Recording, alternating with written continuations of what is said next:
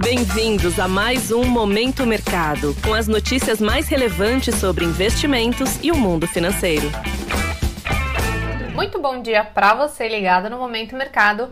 Eu sou a Erika Dantas e bora para mais um episódio desse podcast que te informa e te atualiza sobre o mercado financeiro. Hoje eu vou falar sobre o fechamento do dia 5 de abril, quarta-feira. Cenário internacional. Em Nova York, os investidores se mostraram preocupados com os últimos dados de atividade econômica que vieram abaixo das expectativas e podem indicar que a maior economia do mundo passará por leve recessão no curto prazo. No mês, o setor privado criou 145 mil empregos ante expectativa de 210 mil. Outro dado que frustrou foi o PMI de serviços do mês de março, que recuou acima do esperado. O resultado foi de 51,2 e a expectativa do mercado era de 54,3. Na bolsa, os índices fecharam sem direção única. As ações de tecnologia sentiram mais o movimento de aversão a risco, levando o Nasdaq a recuar 1,07%. O S&P 500 fechou em baixa de 0,25%. Já o Dow Jones encerrou o dia na contramão com alta de 0,24%. O mercado de renda fixa passou a precificar que o Fed, Banco Central Americano, pode cortar a taxa de juros em julho e as treasuries, que são os títulos públicos americanos, recuaram. No câmbio, o DXY, índice que mede a variação do dólar ante uma cesta de moedas fortes, fechou o dia em alta de 0,26%. Destaque para o euro, que foi penalizado após divulgação de dados econômicos da zona do euro abaixo das expectativas. Nas commodities, o fechamento do petróleo foi misto, com o WTI para maio recuando 0,12% e o Brent para junho avançando 0,06%. As projeções da Organização Mundial do Comércio indicam que a expansão do comércio global deve desacelerar a 1,7% em 2023. O dado corrobora com a visão que o aperto monetário promovido pelos bancos centrais deve desacelerar a economia global. O minério também sofreu na sessão e fechou em baixa.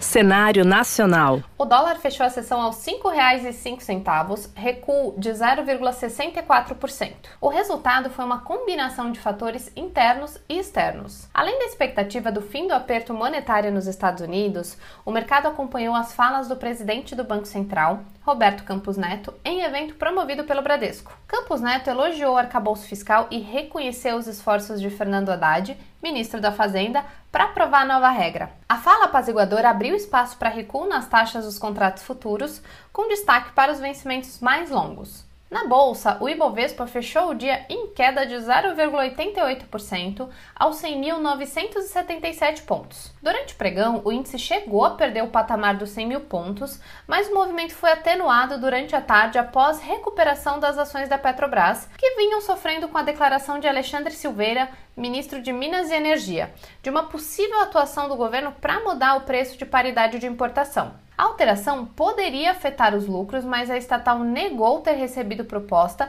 e as ações fecharam no positivo.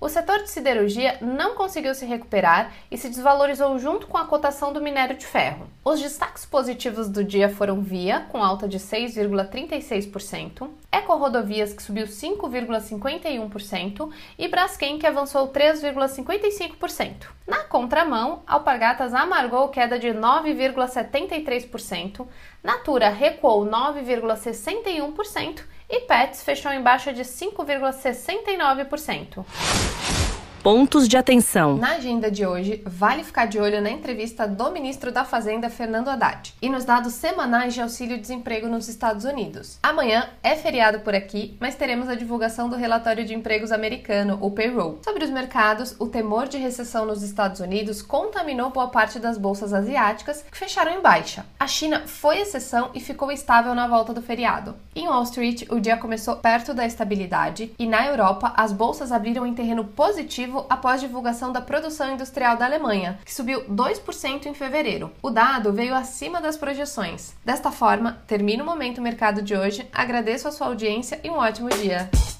Você ouviu o Momento Mercado com o Bradesco. Sua atualização diária sobre cenário e investimentos.